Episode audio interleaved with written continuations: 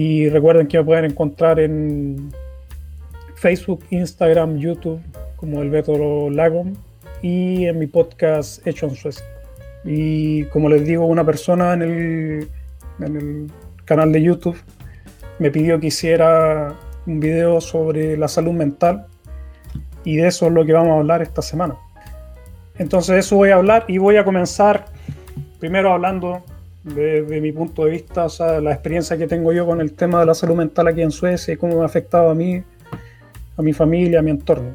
Entonces, con eso vamos a comenzar. El tema de la salud mental aquí en Suecia es bastante preocupante por el tema principalmente de los cambios de estaciones que generan algunos problemas, a lo mejor físicos, aparte de los mentales que pueden existir en la sociedad. Y yo tengo muchos efectos negativos del cambio de temporada, que se llama de, de otoño a invierno, Aquí en Suecia baja mucho la cantidad de luz y la luz que hay durante el invierno y parte del otoño es muy tenue, entonces eso genera un cambio bien fuerte en, hormonal probablemente, no, he investigado mucho cuáles son los cambios, pero sí, bueno, leí un poco que son cambios hormonales que se producen. Y yo, como lo siento, es principalmente con dolor de cabeza que me da y también una baja de ánimo. Y después el cambio viene después en la primavera el otro cambio y es al revés, cuando ya tienes mucha luz y tu cerebro se había acostumbrado a la luz oscura que hay o la luz muy tenue que hay durante el invierno y eso también genera un cambio en el humor. Hay mucha gente que se deprime en el invierno aquí, bueno, la depresión del invierno, que, o sea, de primavera, que es muy típica. Y también, bueno, son otros factores. Por ejemplo, puede ser también la alergia que comienza, que es bien feo aparte del cambio de, clima, de luz, la alergia, todo lo que sea físico, afecta mucho. Y a mí me afecta principalmente con dolor de cabeza y generalmente, bueno, una, una, baja de la energía en el invierno. Que uno, bueno, trata de hacer una u otra cosa para poder mantenerse en pie en realidad. Pero sí, como les digo, este país es muy deprimente en ese sentido en, en esta época del año. Mm.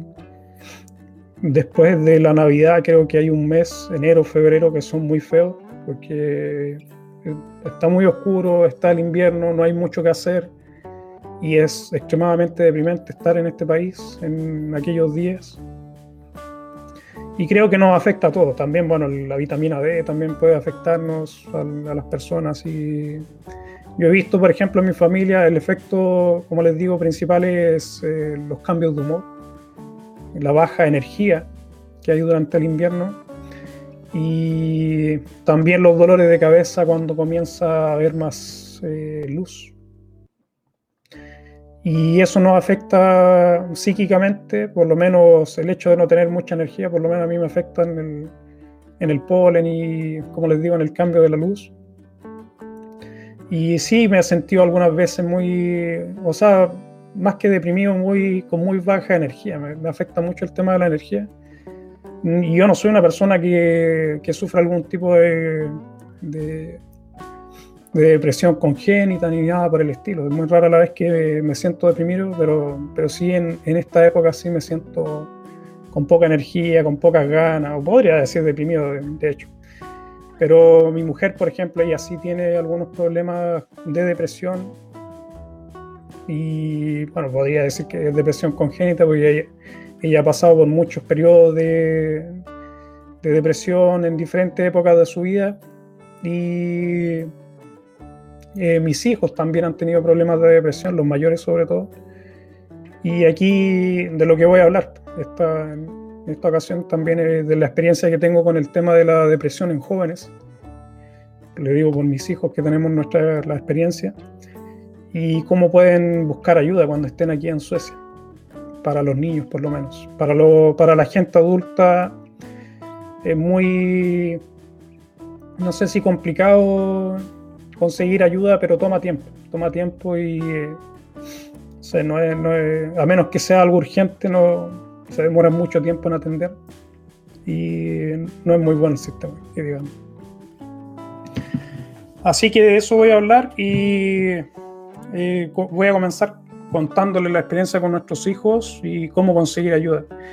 Y aquí la, la, ayuda para los niños comienza obviamente en la escuela. Aquí no, por ejemplo, cuando tú tienes hijos y tienes algún problema médico, generalmente tienes que hablarlo con la escuela. En la escuela existe una enfermera para los alumnos y con ella tienen que ustedes consultar si sus hijos tienen algún problema. Si hay problemas, por ejemplo, psíquicos, ustedes pueden contactar al curator que se llama, que es un consejero que hay dentro de la escuela, y con él pueden hablar de, bueno, los alumnos pueden hablar obviamente de diferentes problemas, por ejemplo, los problemas que tengan en casa.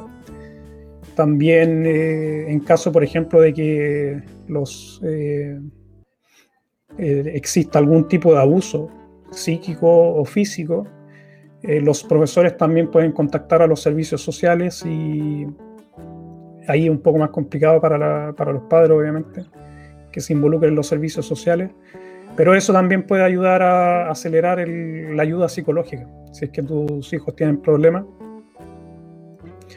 Y el primer problema que tuvimos nosotros con nuestros hijos fue con el, segundo de nuestros hijos, el Jesse, que cuando estaba alrededor, tenía, ¿qué Tenía como unos 8 o 9 años. Él dijo al profesor que nosotros le, ¿cómo se llama? Lo, maltratábamos psicológicamente. Y a nosotros nos pareció muy raro porque nunca lo hemos hecho. Y bueno, vino las, los servicios sociales, se involucraron, no sé si ustedes saben, pero aquí en, los países del norte es muy complicado que, que se involucren los servicios sociales y en algunos casos incluso pueden quitarte a tus hijos, se lo entregan a los servicios sociales, al sistema que hay aquí de protección a los niños. Y nos hicieron una investigación y ahí descubrimos que nuestro hijo tenía Asperger.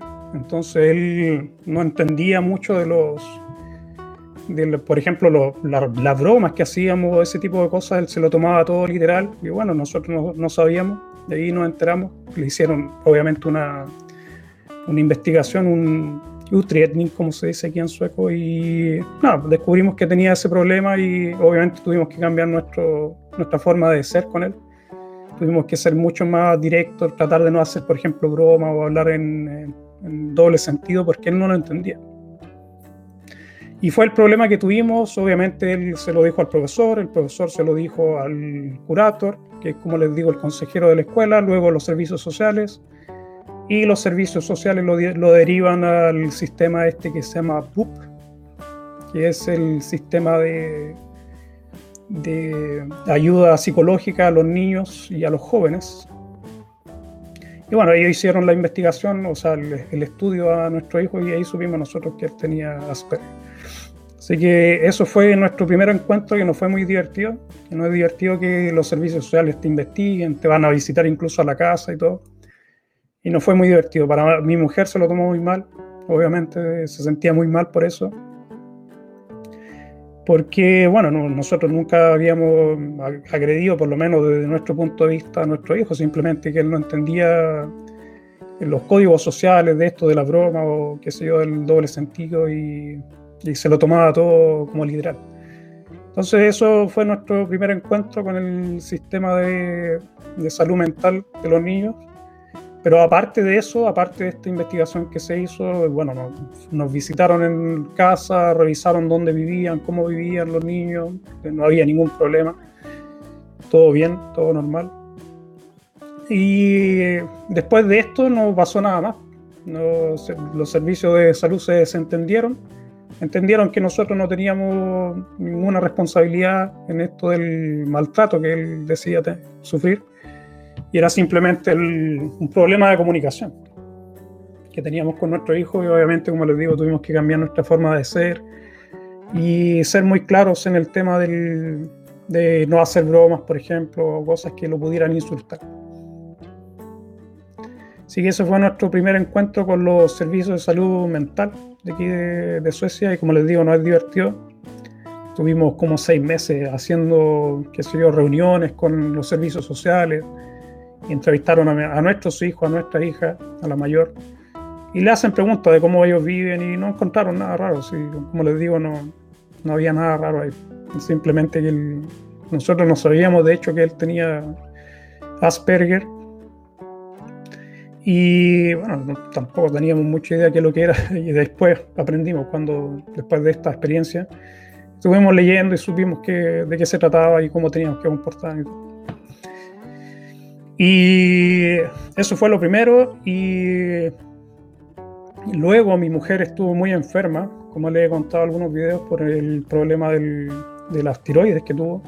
Y ahí también ella sufrió mucha depresión y también tuvo acceso a todo el servicio psíquico que hay aquí en Suecia, de diferentes tipos, psicólogos, psiquiatras, de todo. Y esto comienza en el Borsentolen, Aquí uno, bueno, te revisa tu doctor de cabecera y él te deriva a un especialista, a un, psicólogo. Y ellos generan un, un, grupo de trabajo donde hay psicólogos, psiquiatras, personas, por ejemplo, consejeros que te ayudan con el trabajo. Aquí está el en casa también, que es el que te paga cuando tú estás con licencia por problemas físicos o mentales. Entonces, todos ellos se involucran y hacen un grupo de trabajo y tratan de ayudarte en lo que pueden. Te dan, qué sé yo, tiempo libre si es que necesitas del trabajo, eh, te dan ayuda, como te digo, psicológica, médica si es necesario. En el caso de mi mujer en realidad no era muy necesario, pero por la enfermedad que ella tenía y cómo se trata aquí en Suecia, aquí a las personas que tienen problemas con las tiroides, generalmente te tratan como si tuvieras problemas mentales. Entonces, no funciona así. Nosotros, como les he contado en otro video, tuvimos que ir a, Noruega para que trataran a mi mujer por los problemas que tenía, y era un desbalance hormonal más que nada. Deprimida ella estaba eh, físicamente, o sea, por el desbalance hormonal que tenía. Y una vez que balancearon las hormonas en Noruega, ella comenzó a mejorar y después de un tiempo dejó de, incluso de tomar los medicamentos, el tratamiento de psicológico lo dejó de lado y todo. Y se mejoró eso, o sea, estaba con mucho ánimo, con, bueno, se le habían quitado todos los, pensamientos negativos que tenía durante el tiempo que estuvo enfermo, que estuvo mucho tiempo y eso es muy deprimente, o sea, estar seis años, al final tiró seis años de su vida en esa enfermedad que a lo mejor se podría haber ahorrado. Y eso también es, una pena y eso también te puede afectar psicológicamente. Y a ella le, afectó mucho. Pero bueno, salió adelante y bueno, entre todos salimos adelante en ese problema. Tratamos de buscar la ayuda ahí en Noruega y eso mejoró y al final dejó de recibir ayuda psicológica. El problema de la ayuda psicológica que te dan aquí en Suecia es el tema del Foshek en casa, que es, como les digo, esta organización que te paga cuando tú no estás trabajando. Y ellos por lo general no te creen mucho, no te creen y es una batalla que uno tiene que estar eh, luchando todo el tiempo, a menos que en tu diagnóstico diga específicamente que tienes una enfermedad relativamente grave, por ejemplo, bueno, a mi mujer la operaron y todo, entonces ellos no podían negarse a la ayuda pero para otras personas que, que a lo mejor no es tan claro el diagnóstico que tienen, la ayuda del Foshik en casa eh, no es muy buena. Empecemos por ahí, no es buena, no, te, niegan muchas las ayudas, eh, es rara la vez que te dan el, permiso para, bueno, para quedarte en casa y tratar de mejorar. Y si es muy grave tu situación, sí te dan ayuda psicológica, pero como les digo, el tema del Foshek en casa es un estrés bastante fuerte, porque, eh, como les digo, no hay que estar luchando con ellos todo el tiempo. Y eso obviamente te genera ansiedad, te, te genera muchos problemas. Pensar que a lo mejor no vas a tener para pagar tus cuentas debido a que ellos no te quieren pagar por, por los problemas que tienen. Pero como les digo, existe esa ayuda, por lo menos ayuda psicológica te pueden dar si es que estás como muy grave si estás, por ejemplo, con, eh, con pensamientos suicidas o, con, qué sé yo, problemas mentales muy graves, sí te ayudan relativamente rápido. Y esto de relativo eh, cambia de persona en persona. Le digo, hay personas que han tenido muy, mala suerte y te atienden tarde, mal y nunca. Y otras personas que los atienden muy rápido. Después, la otra experiencia que tuvimos fue con nuestra hija mayor, que también ella tiene un tipo de, espectro autista. Y eh, también ella ha recibido ayuda psicológica, ella de hecho está en un grupo de trabajo que estuvo durante casi dos años con el BUP, les decía que es esta organización que ayuda a los niños y a los jóvenes. Y ahí tenían un grupo de ayuda, te ayudan, por ejemplo, en la escuela con las tareas, por ejemplo, te dan, te permiten, por ejemplo, llevar una vida escolar un poco más acorde a tus capacidades psíquicas. Hay días que ella no tenía ganas de ir a la escuela y no, no estaba obligada a hacerlo. Que trataban de ayudar en, aprender cosas, utilizar diferentes medios de aprendizaje. Y como les digo, ayuda psicológica hay de por medio, ayuda, qué sé yo, hay psicólogos, psiquiatras si es necesario también. Así que cuando uno está dentro del BUP, cuando ya te han diagnosticado y tienes todo este grupo de ayuda, es muy bueno el sistema aquí en Suecia, pero si no estás ahí es muy malo, porque se demora mucho tiempo. Y mi hija entró al BUP rápidamente porque ella ya tenía muchos problemas ya mentales. También fue lo mismo, nosotros no sabíamos que ella tenía problemas de, de autismo pasaron muchos años cuando, bueno, cuando tenía 14, cuando nos, enteramos que ella también tenía algún tipo de problema autista.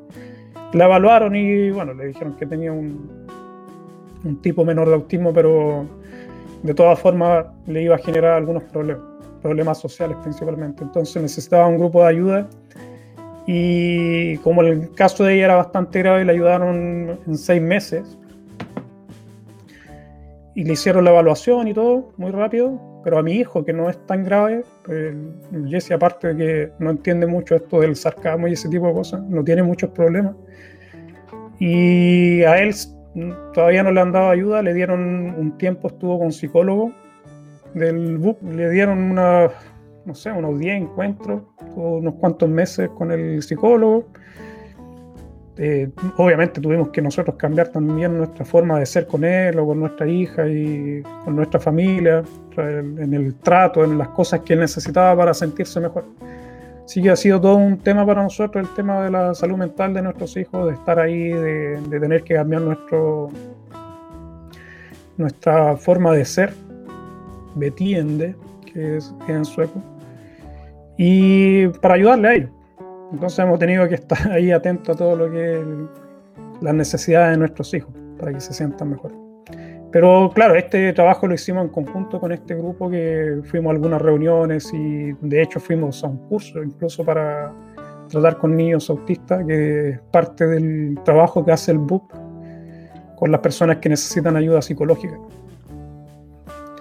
Así que esa ha sido nuestra experiencia con los problemas mentales. Como pueden ver, nosotros ya tenemos alguna experiencia con eso. Y nuestro hijo menor que no tiene problemas, por lo menos que sepamos, autista, y ya tiene 15, eh, algunas veces sí ha estado con algún tipo de depresión o con bajo ánimo y sí le hemos dicho que busque ayuda con el curator, que es la persona, como les digo, el consejero escolar que tienen y de, con ellos pueden hablar, por ejemplo, de su vida familiar o de los problemas que ellos tengan, de los problemas de los jóvenes. Y toda esta información obviamente queda reservada entre esta persona, que es el, el consejero con el alumno, y en caso de que sea grave o que necesite intervención de los servicios sociales o otro organismo, ahí sí se involucran. Pero generalmente todo lo que se habla ahí queda entre el alumno y el consejero. Si solamente los casos puntuales intervienen ellos.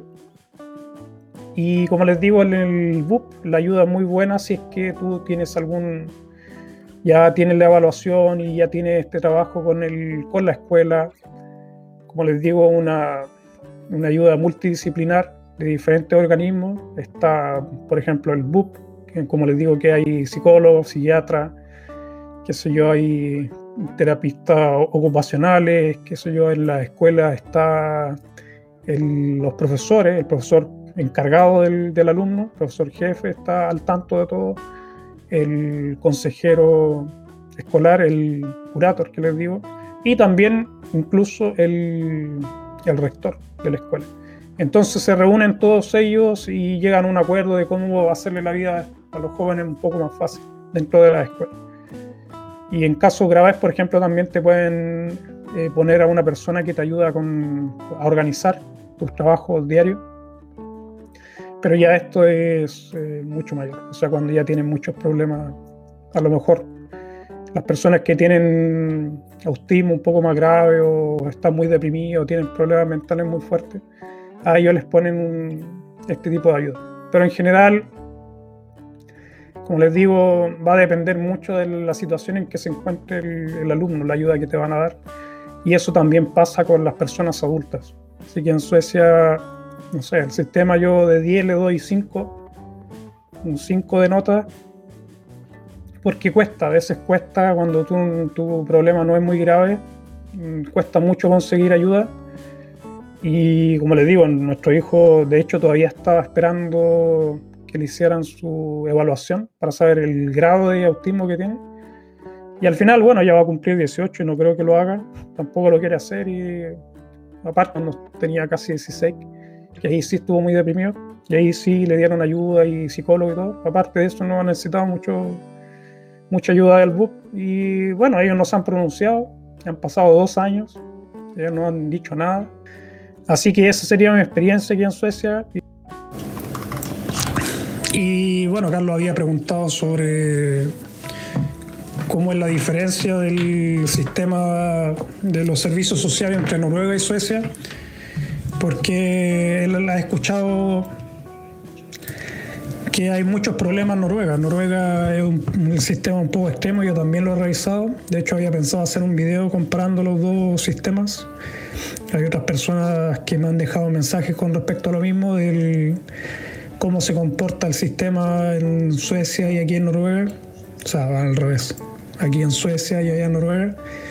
Y en Noruega es muy extremo, porque si ellos consideran que tú estás maltratando a tu hijo de una u otra forma, física o psicológicamente, ellos lo que hacen es quitarte a los hijos y los envían al sistema social que tienen, los servicios sociales, y les consiguen un eh, eh, Fusterhem que se llama, y bueno, hay gente, familias suecas que tienen a, a esos niños que son maltratados y te los quitan en realidad. Y aquí en Suecia no es tanto así, el sistema funciona creo que un poco mejor en el sentido de que aquí hacen una investigación un poco más completa y una vez que han determinado que el, el hijo sufre alguna, algún tipo de abuso, sí, te los quitan, te los envían al sistema de de seguridad social para niños, pero no es tan extremo como el caso de Noruega. Carlos aquí dice cosas que pasan. Sí, estaba probando un sistema nuevo y lamentablemente falló ahí los últimos minutos. Y como les digo, estuve hablando solo 15 minutos. y después además perdí la, la, grabación que tenía. Tenía otro sistema donde estaba grabando el archivo y terminé perdiendo todo. Pero no importa, son cosas que pasan y uno aprende de esto. Para la próxima voy a tener más cuidado. Y ahí contaba la experiencia que me había pasado a mí con nuestro hijo, que como les contaba, nosotros tuvimos problemas con eh, los servicios sociales. Fue un profesor que nos denunció por abusos contra nuestro hijo menor, o sea, uno del el segundo en realidad. Y él, según él, según lo que contó nuestro hijo, nosotros lo maltratábamos psicológicamente y es porque nosotros, bueno, le hacíamos bromas, chistes y cosas y él descubrimos con el tiempo que él tenía Asperger y eso significa que él tiene muchos problemas para entender los códigos sociales, los códigos hablados y ese tipo de cosas. Y nosotros, por ejemplo, usábamos mucho el doble sentido y ese tipo de cosas y a él obviamente se sentía mal por eso. Y nosotros sin saberlo, sin saberlo. Entonces eh, nos hicieron una investigación, estuvimos alrededor de seis meses en reuniones de diferentes tipos con los servicios sociales, eh, entrevistaron a nuestros hijos, incluso a la, a menor, a él también lo entrevistaron por separado los servicios sociales, a nosotros, a los padres por separado, bueno, todo. Fueron a casa a revisar dónde vivían, cómo vivían nuestros hijos, o sea, así una investigación bien profunda para saber en qué condiciones vivían. Y bueno, al final, por lo que entendimos, ahí nos dimos cuenta, de hecho, que nuestro hijo tenía Asperger y nosotros no lo sabíamos en realidad. Entonces, más que nada eran malentendidos y ese tipo de cosas. Entonces, no, nos sirvió de todas formas, a pesar de que fue un proceso difícil, fueron seis meses, como les digo, muy difícil. la que se lo tomó muy mal fue mi mujer, obviamente. Que te digan que te están maltratando a tu hijo no es muy bonito. Y ella se lo tomó muy, muy mal, le dolió mucho, pero también bueno, fue un proceso que nos permitió entender que nuestro hijo tenía problemas y que nosotros también necesitábamos cambiar. Entonces tuvimos que cambiar nuestra forma de ser con él, o sea, teníamos que ser muy claros, o sea, literales, de hecho, no podíamos hacer bromas ni utilizar el doble sentido y tuvimos que cambiar nuestra forma de ser, nuestra forma de enseñarle, muchas cosas tuvimos que cambiar para que él tuviera una mejor calidad de vida. Y que al final nosotros no lo sabíamos, pero como te digo, ese sistema, el hecho de que nos investigaron y todo eso, por lo, menos, fue una, una una oportunidad de nosotros para cambiar.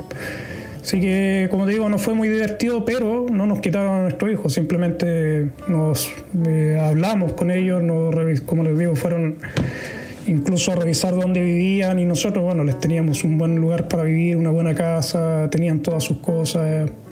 Incluso aquí en Suecia los extranjeros por lo general vienen, viven muy hacinados, en departamentos muy pequeños en cambio, nosotros siempre nos hemos preocupado que ellos tengan su espacio, entonces cada uno tenía su habitación muy bien adornada, o sea, todo muy bonito para un niño.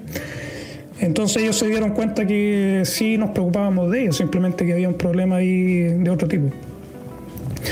Y nada, esa fue nuestra experiencia. Hemos tenido también contacto con personas que también tienen hijos con autismo y que también han sufrido este tipo de problemas y generalmente tienes que hablar con los servicios sociales, te, preguntan cuál es el problema, tratan de ayudarte. Pero aquí en Suecia sí hay una red de apoyo muy importante a los niños que sufren abuso. como les decía, los profesores están de hecho obligados a informar a los servicios sociales en caso de cualquier cosa. En caso de que vean que hay niños con problemas, eh, por ejemplo, de violencia física o psicológica en sus casas, ellos están obligados a informar. Y incluso tú como ciudadano eh, tienes, entre comillas, la obligación de informar a las autoridades en caso de que tú veas abuso de algún tipo.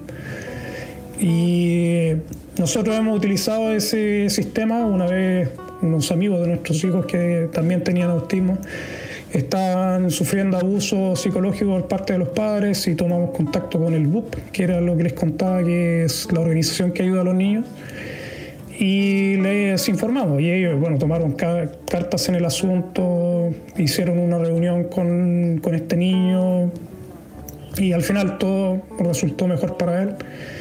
Pero como les digo es, hay que estar ahí y bueno para algunos padres se lo toman muy mal como les digo pero también es una oportunidad para ayudar a los niños y esa es la idea. Entonces eh, yo creo que es muy bueno el sistema por lo menos aquí en Suecia a pesar de que nosotros nos ha tocado vivir esto y puede ser un estado muy amargo como familia o como persona que, que, te pase eso, pero no sé, yo estoy igual de todas formas contento con el sistema sueco y no considero que actuaron de mala forma. Porque al final sí había un problema, simplemente nosotros no lo sabíamos y nos permitió entender que teníamos un problema y que teníamos que actuar. Así que eso, por eso sí estoy muy contento y como les digo, las ayudas a los niños aquí son muy importantes, pero no son tan extremas como en Noruega. Yo creo que en Noruega es mucho más extremo en caso de cualquier indicación de algún tipo de maltratos, eh, allá te quitan a tu hijo. Y luego investigan y, bueno, a veces te lo devuelven y a veces no. Y vi un, vi un video, de hecho, de este tema eh, de una familia que era de Polonia, que le habían quitado a los tres hijos de un día para otro. O sea, ellos no llegaron de la escuela, ellos preguntaron a la, a, la, escuela por qué los niños no llegaban a su casa y la escuela dijo que habían hecho una denuncia porque los niños los habían acusado a ellos de maltrato.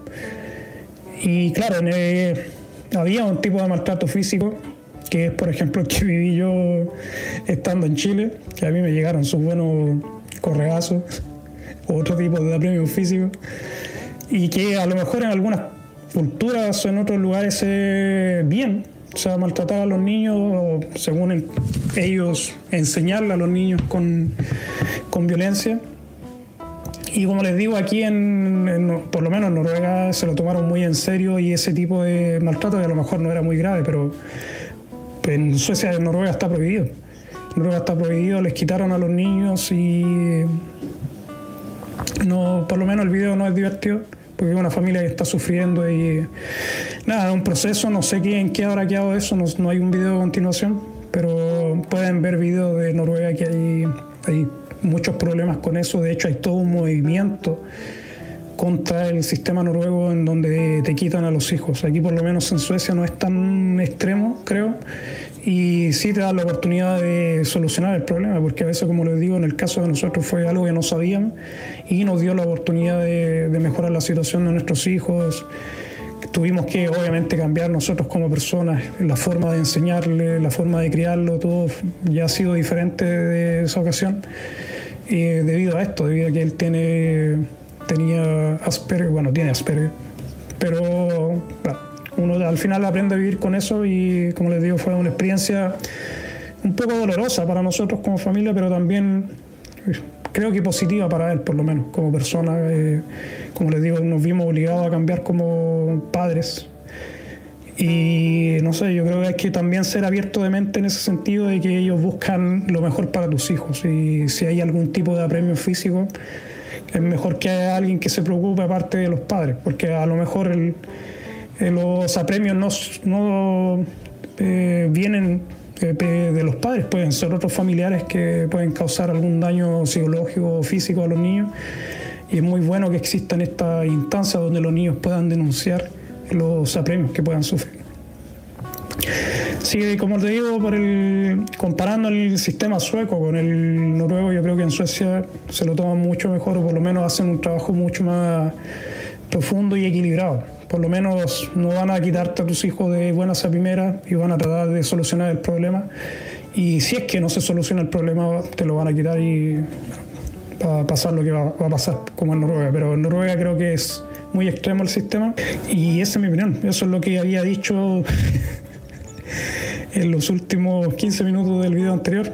Y también había respondido a, a, Marta, que me había escrito sobre cómo es la situación de los jóvenes aquí en, en, Suecia con respecto al alcohol, a la droga. Y aquí, bueno, les decía, como dije en ese video, que ya se perdió.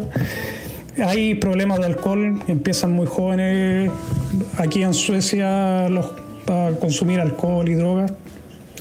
Creo que en las ciudades grandes mucho más rápido que en, a lo mejor en el campo, en ciudades más pequeñas.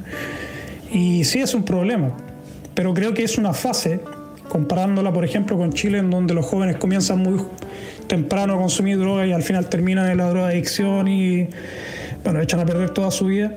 Aquí en Suecia yo creo que es como una fase más que nada que pasan, atraviesan los jóvenes hasta, qué sé yo, los 18, 19 años, o a lo mejor después.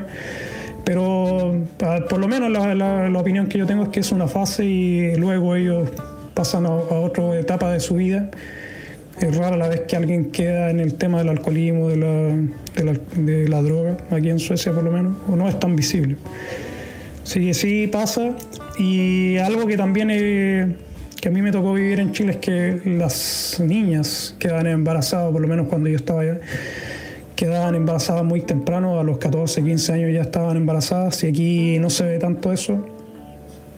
O sea, es muy raro la vez que se ve y bueno, tienen también eh, el tema del aborto aquí es legal y para todas las edades, o sea, aquí las mujeres pueden hacerse un aborto sin ninguna necesidad de explicar nada y bueno, a lo mejor eso les permite de cierta forma enderezar la vida de estas niñas, a lo mejor que quedan embarazadas en otros países como en Chile, como les digo, no tienen esa oportunidad y se ven obligadas a lo mejor a tener a sus hijos. De aquí ese es el sistema, un sistema mucho más liberal.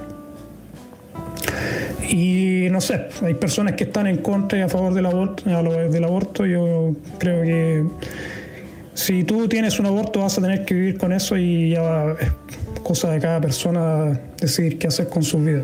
Lamentablemente no es algo que yo pueda cambiar. Y no sé, como les digo, aquí en Suecia por lo menos hay mucha libertad y las mujeres de hecho, tienen la libertad de hacerse un aborto sin necesidad incluso de preguntar a su marido ni nadie. El cuerpo de la mujer y ellas deciden qué hacer con él. Por lo menos según lo que hay aquí en Suecia. Así que el tema de las niñas, a los adolescentes con hijos muy jóvenes aquí en Suecia es, muy raro. Así que eso es muy bueno y aquí tenemos, bueno, que también existen los, a los niños, que Valeria aquí me dice que es mi mujer, mi linda mujer. Me recuerda aquí que los jóvenes reciben aquí condones gratis y también las niñas reciben la píldora para, ¿cómo son estos sistemas anticonceptivos? Y ellos lo pueden hacer sin preguntar a los padres. Ellos pueden tomar anticonceptivos, eh, pueden acercarse a un central y no. El central no está. no tiene que avisar a los padres, de hecho, porque el secreto entre el paciente y el doctor. Entonces también eso ayuda a que los jóvenes a lo mejor se, cuiden, tienen la oportunidad de cuidarse más. Hay mucha más información también con el tema sexual y eso evita que los jóvenes terminen teniendo hijos muy, muy, temprana, muy temprana edad, cuando no están preparados, cuando a lo mejor no han decidido bien qué quieren hacer con su vida. Entonces, por lo menos aquí en Suecia, como les digo, es muy raro que, hayan jóvenes, niñas jóvenes que estén embarazadas. de hecho, yo nunca he visto una niña embarazada, o sea, menor de 15, qué sé yo, y allá, por lo menos donde yo vivía, sí era común ver, incluso, bueno, no compañeros personales mías, pero de algunos cursos que ya todavía no terminan el liceo, ya estaban embarazadas. Así que eso, eso es lo que tengo. Eh, lo que les conté también es que la próxima semana voy a tener un invitado, por lo menos estoy en conversaciones con Steve, que es este amigo que tengo que, con el que estamos haciendo algunos capítulos de un pod que se llama Destino Suecia. Y estamos en conversaciones para hacer algo juntos la próxima semana y no sé todavía de qué es lo que vamos a hablar. Pero vamos a tener el primer invitado del programa. Esperemos que salga todo bien, sobre todo con esto de internet que me falla. Miriam me pregunta, Beto, ¿sabes si aquí en Suecia las mujeres pueden optar a cancelarse para no tener más hijos? ¿Es un procedimiento gratis o tendrías que pagar? No tendrías que pagar, pero yo creo, yo he escuchado que, o sea, lo puedes hacer, creo que lo puedes hacer sin problema, el hecho de, esterilizarse, pero creo que te, te, dan algunos problemas si eres mujer, o sea, te preguntan, si eres joven, por ejemplo, te preguntan si realmente te quieres esterilizar y te pueden hacer, te pueden poner algunas trabas. Así que sí, sí se puede hacer, creo, y no te van a cobrar, porque aquí no te van, por, por esos procedimientos, bueno, te van a cobrar a lo mejor eh, algunas cosas que son muy, por ejemplo, la consulta y si es que necesitas operarte el día de cama, pero no por el procedimiento. Y lo que podría recomendar yo en ese caso sería la vasectomía para los hombres, que también es gratis. Y ahí no hacen muchos problemas. Por lo menos yo me hice la vasectomía hace algunos el año pasado. Hice un par de videos para que lo vean. Y pagué, ¿cuánto pagué? Como 300 coronas creo que pagué. Que no es mucho dinero. Y en algunos casos la vasectomía es reversible, no la que te hacen aquí en Suecia por lo menos, pero en algunos países sí te hacen algunos que son reversibles. Así que, pero yo me hice la vasectomía y bueno, es un procedimiento bastante simple y no, por lo menos en el caso mío me tuve algunos problemas, pero, pero eso sería. Carlos se va. Saludos Carlos, gracias por tu pregunta, gracias por eh, participar. Suerte. Miren, dice gracias, mejor la vasectomía no es tan caro. sí, yo creo que la, vasectomía es mucho más simple que, qué sé yo, hacer un... Los procedimientos que se hacen a las mujeres son mucho más complicados. O sea, el, ¿Qué, qué, cuál es el procedimiento que generalmente se hace? El, amarrado de las trompas de falopio que se hace. O qué sé yo, hay otros sistemas de, anticonceptivos para las mujeres permanentes, pero yo creo que la vasectomía es algo mucho más fácil de hacer, es algo que te toma 15 minutos, no es doloroso, por lo menos cuando yo me lo hice no me dolió. Después tuve otras complicaciones, tuve una inflamación bien fea pero bueno, pues, también me la busqué a lo mejor porque después de la vasectomía no tienes que moverte. Yo estuve haciendo algunas cosas y al final, bueno, se me inflamó. Tuve casi un mes bien mal. Y aquí me dice mi mujer que tienes que ser mayor de 25 para esterilizarte. Eso es más o menos yo también había escuchado que hay como un límite y que, bueno, te pueden hacer esto de, de que te preguntan si realmente lo quieres hacer. En el caso de los hombres de la vasectomía te dan mucho tiempo. O sea, por ejemplo, si tú pides horas para hacerte la vasectomía, te, te dan una hora después, en seis meses, siete meses, ocho meses después, para hacerte la vasectomía. Y se supone que ese tiempo es para que lo pienses. Así que pues, ahí tienes tiempo suficiente para hacerlo. También lo que puedes hacer es congelar espermio, que también tienes la posibilidad de hacer. En el caso de que te arrepientas en el futuro y quieras, eh, quieras tener hijos. Así que también ese es un procedimiento que puedes hacer si es que te quieras hacer una vasectomía y no sabes si realmente en el futuro quieres tener hijos el tema de dónde guardar los espermios, algunos bancos de espermios, también donde bueno, puedes donar también espermios si quieres. En el caso del hombre también óvulos si es que eres mujer. Y creo que tienes que pagar, obviamente, en, algún banco de espermios si quieres guardar los tuyos y de esa forma te aseguras de que en algún momento, si te arrepientes, si quieres tener hijos, puedas hacerlo. Pero como te digo, la vasectomía es mucho más fácil, por lo menos desde mi punto de vista, que las operaciones que se hacen a las mujeres. Así que eso se ve. Y como les decía, voy a hacer un, por lo menos invité a Steve para que participe en la próxima semana y ahí vamos a estar hablando de algún tema en conjunto. Así que recuerden, me pueden encontrar en el Facebook, Instagram, YouTube como el Beto Lagom y en mi podcast hecho en Suecia. Así que nos vemos. Y si quieren saber por lo menos quién es Steve y de qué vamos a hablar más o menos, pueden buscarlo en su podcast que se llama Destino Suecia. En las plataformas más comunes de podcast lo pueden encontrar y ahí pueden escuchar los videos que sube él, en donde yo he participado en varios de ellos que son muy buenos. Así que se los recomiendo y nada, los vemos la próxima semana. saludos a todos. Chao.